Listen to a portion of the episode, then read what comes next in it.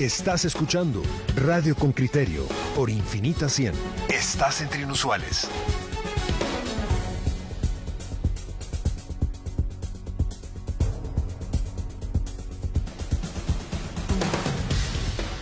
Miren, vamos a volver ahora a la escena nacional y vamos a hablar de esas vacunas de, contra el COVID que, se han vencido.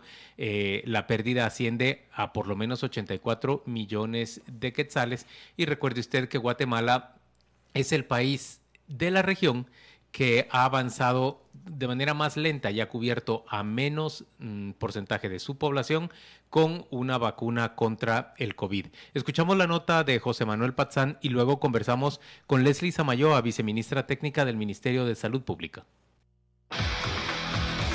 Reportero con criterio.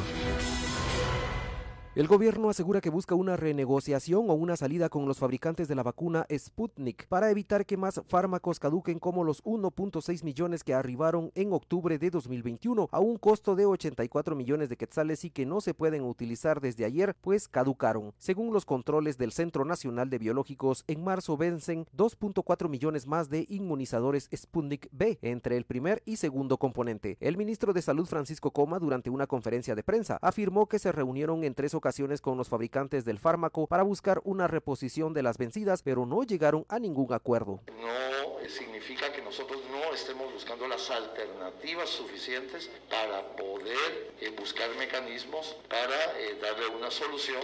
Nosotros sí tenemos acciones con nuestros, nuestras áreas del departamento jurídico. Eh, les recuerdo, son año 2022, 2023. No existe un mecanismo que anticipe el pago.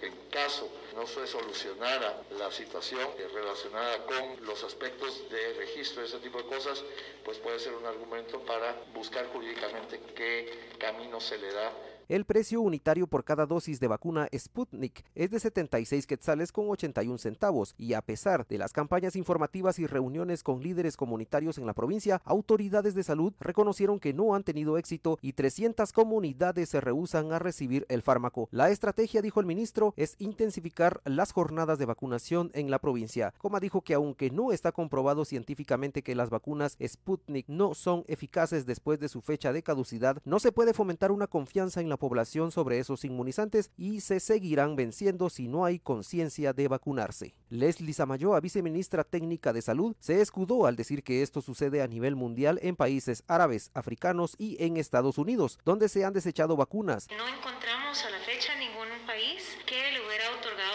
el, ampliar la vida útil a, la vacuna Sputnik. La semana pasada o antepasada recibimos una solicitud de aceptar 9 millones de vacunas porque el país que lo tenía eh, no tiene la capacidad de vacunar, ya, no, ya la gente ya no tiene el deseo de vacunar. El diputado Orlando Blanco de la Unidad Nacional de la Esperanza junto a otros parlamentarios acudió al Centro Nacional de Biológicos en la zona 11 capitalina y manifestó que el gobierno no ha generado la suficiente confianza con las campañas de vacunación y pidió que se declare lesivo el contrato por 614.5 millones de quetzales con el que se compraron 8 millones de dosis de Sputnik. Pero el otro mes se van a perder 106 millones del componente 1 y 111 millones del componente 2. Es decir, que para el otro mes vamos a llevar casi 300 millones de quetzales perdidos y tirados a la basura por la irresponsabilidad de un gobierno que prefirió hacer un, negocio en el que se vieron beneficiados algunos funcionarios de gobierno. El ministro Coma refirió que, por compras y donaciones, al país ingresaron 25 millones de vacunas con las cuales se proyectaba la vacunación de 12 millones de personas, pero solo se ha logrado un 40% con dos dosis. El 25 de febrero, el presidente Alejandro Yamatei dijo que en el país hay 5 millones de personas que se resisten a ser inmunizadas. José Manuel Pazán, Radio con Criterio. Muy bien, esta es la información que nos ofrece, que nos ofrece José Manuel Pazán. Y ahora le damos la bienvenida a la viceministra técnica de Salud Pública. Ella es Leslie Samayoa. Viceministra, gracias por acompañarnos en este martes temprano, martes de carnaval, por cierto, viceministra. Eh, ¿Está con nosotros? Estamos, eh, vamos a ver, señora viceministra, ¿está con nosotros? Eh, la escuchamos, ya la escuchamos. ¿Me escuchan? Perfectamente. ¿Me escuchan? Sí. Ah, bueno. Es martes de carnaval, viceministra. Usted seguramente no ha quebrado ni un cascarón todavía, ¿verdad? No, todavía no hasta, hasta la salida. Muy bien. Viceministra, eh, yo observo las gráficas. Guatemala se encuentra eh, rezagada completamente en su campaña de vacunación. Veo esas eh, fotografías, 84 millones de quetzales tirados y perdidos prácticamente. Eh, empecemos por esto. Las, la autocrítica que se puede desarrollar desde el propio Ministerio de Salud para encontrarnos ante una campaña em, fallida para vacunar a los guatemaltecos. Em, no ha sido, a mi criterio, no ha sido fallida. Hemos, logrado un 44% de la población con esquema completo y más del 50% con primeras dosis. Si usted lo ve y compara en cuanto a cantidad de personas inmunizadas en toda la región, no somos el último país. ¿Y qué somos? ¿El penúltimo? Eh, el primero. ¿Usted cree que somos el país que tiene más personas eh, vacunadas? En la región, en la región. ¿Centroamericana o a qué región se refiere? Sí, centroamericana. Centroamericana, llevamos más de 14 millones de personas de dosis administradas. Claro, pero, pero El Salvador, Costa Rica y Panamá tienen, y, e, incluso Nicaragua y Honduras tienen al mayor porcentaje de su población ya vacunado. Mayor porcentaje, mayor porcentaje, nosotros tenemos mayor cantidad. Ah, bueno, en, números brutos, dice usted, hemos aplicado, claro, pero es que tenemos el más del triple de la población de la mayoría de los países centroamericanos. Bueno, pero me, imagino que en México, yo, yo veo las gráficas que publica este sitio, Nuestro Mundo en Datos, y, Costa Rica sí, sí tiene menos gente y, está casi por el 70%. No es el caso de México ni de Panamá, eh, viceministra. Sí, yo, yo, me refería a la región centroamericana. Mm, ok, ok que, es, una, es, más población, más vacunas. No ha sido fallida, dice usted. Y entonces, ¿por qué se tiran eh, ese número de vacunas? Mm, ¿Por qué se tiran 84 millones de quetzales invertidos en Sputnik? Bueno, eh, eh, si usted lo ve de esa forma, pero nosotros lo que estamos viendo es protegiendo la salud de la población. Em, viceministra, buen día. Le saluda Jody García. ¿De qué otra forma se puede ver esta situación más que tirando pues las vacunas y el dinero que Guatemala invirtió? Se hizo, se hizo el mayor esfuerzo, se hizo el mayor esfuerzo y se continúan haciendo estrategias, implementando estrategias, solicitando apoyo, ya no solo a los COCOES, eh, a los líderes comunitarios, sino que ahorita nos estamos abocando con asociaciones, cámaras, para ver de qué forma nos apoyan eh, buscando incentivos a la población.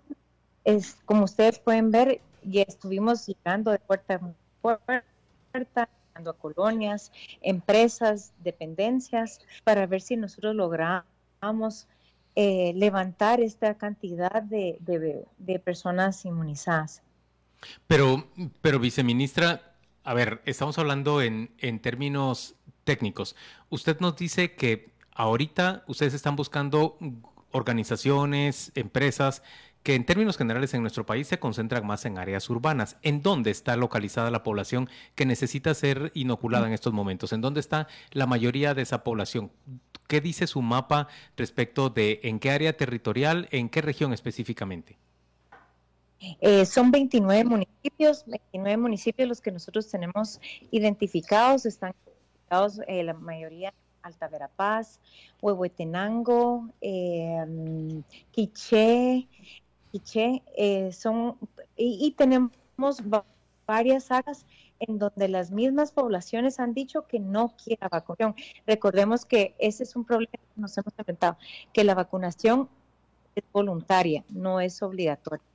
Viceministra, se ha cuestionado mucho que pues en estas comunidades no hay, em, hay una reticencia a la vacuna porque no hubo una campaña de información en idiomas indígenas, por ejemplo. ¿Qué puede decir sobre esto? Eh, sí, sí hubo, sí, hubo comunicación. Eh, se realizaron, se realizaron varias, varias eh, comunicaciones en los distintos idiomas mayas. Tal vez no fue en, campañas radiales, en, radios comunitarios, idiomas locales, tal vez no fue desde un inicio, porque desde un inicio no se tenía esto que finalmente se logró con, con la ley, que finalmente nos apoyó con eso, pero sí se hubieron campañas, sí se hicieron campañas. Tenemos ustedes mismos los han publicado, en donde la, población se ha rechazado a vacunarse, han inclusive agredido a los vacunadores. ¿bien? ¿Cuántos incidentes, cuántos incidentes como este han, han enfrentado las las personas encargadas de vacunar. Usted se está refiriendo al incidente que se vivió en un poblado de Alta Verapaz el año pasado. Mi pregunta es, ¿se repitieron? En total, ¿cuántos incidentes como este vivió el Ministerio de Salud y su campaña de vacunación? 300, tenemos registradas 300 comunidades. Cutiapa también es otra. Tenemos muchas barreras ideológicas. Ideológicas. Muchas barreras ideológicas ideológicas. muchas Pero, viceministra, me refería a incidentes eh, parecidos al de Alta Verapaz cuando son retenidos los vacunadores. ¿Cuántos incidentes similares vivieron? Eh, tuvimos eh, incidentes similares en 300 comunidades. A, ver, viceministra, usted nos está diciendo que lo que hay son diferencias ideológicas. Explíqueme, por favor, a qué se refiere. Sí, digamos, eh, tenemos mucha creencia de que queremos eh, eh, limitar la eh, qué es, los estamos marcando, qué es la marca del diablo. muchas, muchos mitos, muchos mitos. Y en términos técnicos, ¿cómo ha respondido el ministerio?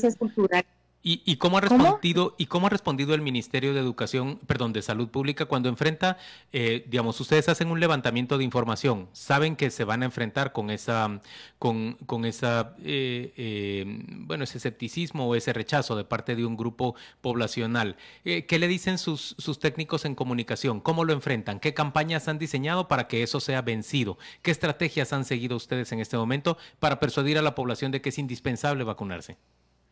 Sí, hemos acudido eh, a los líderes comunitarios, a los alcaldes, a, las iglesias para que nos apoyen y dar un mensaje positivo en cuanto a la vacunación. Viceministra, usted dijo que anteriormente, y la cito, dijo, tal vez no se hicieron campañas en idiomas indígenas o radiales, por ejemplo. Eh, ¿Van a corregir esto para que no vuelva a suceder? ¿Qué acciones van a tomar? Ya, ya, ya se hizo, ya se hizo. Tenemos varios, varios spots, tenemos eh, perifoneos, tenemos eh, radios locales, tenemos anuncios, tenemos eh, también tenemos la campaña Yo me vacuno, eh, se han entrevistado, se han pedido apoyo, por ejemplo, el Pink Parata, que ha dado su testimonio, ha instado a la población a, a vacunarse. También diferentes líderes religiosos han hecho lo mismo tenemos, eh, tenemos testimonios también de, personas que han tenido éxito en cuanto a la vacunación. Debemos de recordar que la mayor cantidad de personas que ingresan a la emergencia son personas que no han recibido ni una sola dosis de la vacuna. Viceministra, ¿se van a tomar, eh, se van a deducir responsabilidades administrativas o penales por la pérdida de estos 84 millones en vacunas vencidas? Sí, eso está en análisis. Tenemos varios acuerdos que tenemos de, aplicar, pero está en análisis. Viceministra, eh, otra de las preguntas que se plantea eh, ese bloque de oposición que ha denunciado eh, sobre eh, la caducidad de estas vacunas es, hay otras próximas dosis prontas a vencer esto lo podríamos declarar ya prácticamente como una pérdida anunciada. Y segundo, el Ministerio de Salud continúa comprando la vacuna Sputnik. ¿Usted puede explicarle, por favor, a la audiencia sobre estos dos puntos críticos que señalan los diputados opositores? Sí, ese es, es un grave problema porque ellos, eh, y, y no solo de los diputados, sino que de los medios de comunicación también, que han eh, la información. No es que nosotros continuemos con la compra de vacunas, sino que recordemos que nosotros encontramos una cartera con, con contratos ya establecidos que no los podemos, no podemos terminar los contratos porque podríamos incurrir en, multas eh, mucho más eh, mayores de lo que estamos pagando ahorita. A ver, viceministra, lo que usted nos está diciendo es que se está tergiversando la información, que ustedes no se están inclinando de manera voluntaria o, deliberada por comprar más vacunas rusas, sino que están simplemente enfrentados a una realidad que cuando llegan a sus respectivos cargos, ustedes encuentran ya contratos firmados y tienen que cumplirlos, so pena de pagar multas más altas por parte del país que lo que supondría el costo de, hacer, de comprar estas vacunas. Así es, así es. Y viceministra, ¿y no hay manera legal de detener esas compras? Y, por ejemplo, las sanciones que se están imponiendo ahora a Rusia, por ejemplo, ¿no les van a impedir em, desarrollar los pagos a, estas, a esta empresa a la que ustedes les están comprando? Desde el año pasado se está haciendo un análisis jurídico. Eh, recordemos que hay contratos. Eh, Desde el año pasado ya, ya han transcurrido tres meses, señora, señora viceministra. No puede ser que duren tanto en hacer un análisis jurídico. Eh, lo que pasa, lo que pasa es que. Que van despacito. No, no. Lo que pasa es que cada vez que va avanzando y desarrollándose hemos encontrado nuevas dificultades. Entonces, el departamento jurídico cada vez está evaluando qué estrategias pueden implementar. Por lo menos, eh, por ejemplo, ahorita este, está evaluando si con la situación de Ucrania tenemos alguna oportunidad de hacer alguna acción legal, pero esto es en el departamento jurídico que se está evaluando. Y recordemos que nosotros podríamos incluir en incumplimiento de contrato, que eso es grave. Viceministra, ¿qué se va a hacer ahora con el próximo lote de vacunas que está próximo a vencer? Se están haciendo, como les mencioné anteriormente, se están haciendo campañas intensificadas, se están buscando nuevas estrategias, se está solicitando apoyo a todos los cooperantes, a todos los socios, eh, eh, nos hemos reunido con varias asociaciones gremiales para buscar ayuda. Eh, esto no es un problema solo de salud, recordémonos, es un problema de país.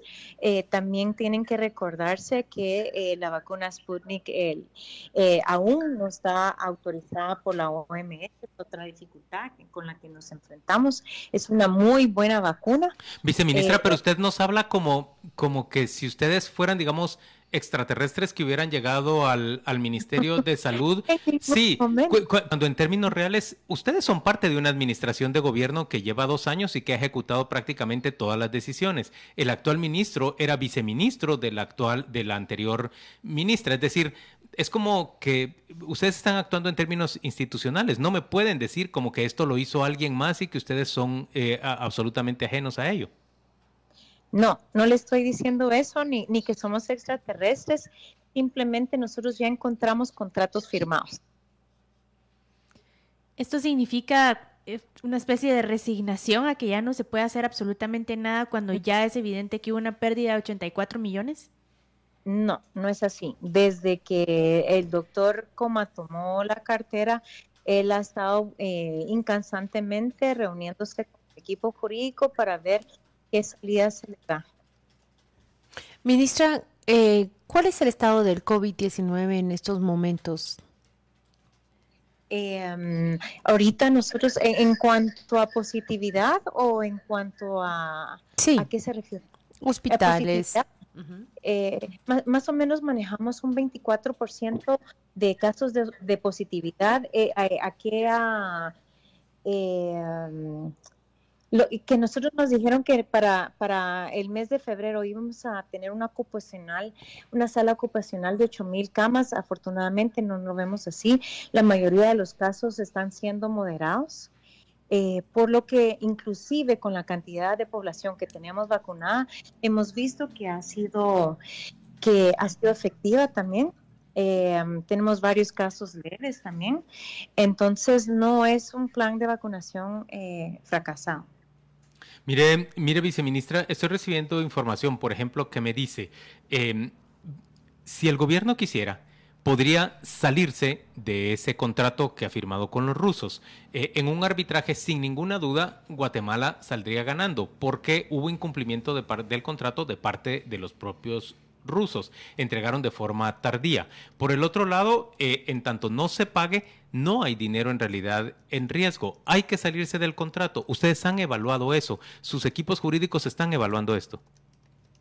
Sí, están evaluando eso, como les menciono, desde el año pasado eh, se está evaluando la forma de terminar el contrato, pero ya no puedo hablar nada más. Recordémonos que los términos del contrato son confidenciales. Ministra, ¿usted con el paso del tiempo considera que la decisión del ex exministro Pedro Brolo y del presidente Alejandro Yamatei de comprar la vacuna Sputnik fue un error o cómo se puede evaluar esa, esa decisión un año después? Em, em, a mi criterio, en ese momento yo, yo no puedo, yo no le puedo decir cómo estaban ellos ni qué, ni, ni cuál fue la decisión, pero lo que sí tengo entendido es que muchas casas pusieron muchas restricciones para adquirir la vacuna. Entonces, Sputnik, la vacuna Sputnik era una de las que se ofrecía sin mayores eh, condiciones. Y entonces... Eh, pero de ahí lo demás sí le tendría que hacer la consulta al, al exministro Brolo porque desconozco cuáles fueron las, razones por las que... Y, eh, y ha prevalecido, es, es, importante que ustedes entiendan que ha prevalecido el derecho de garantizar la vacunación al 100% de la población.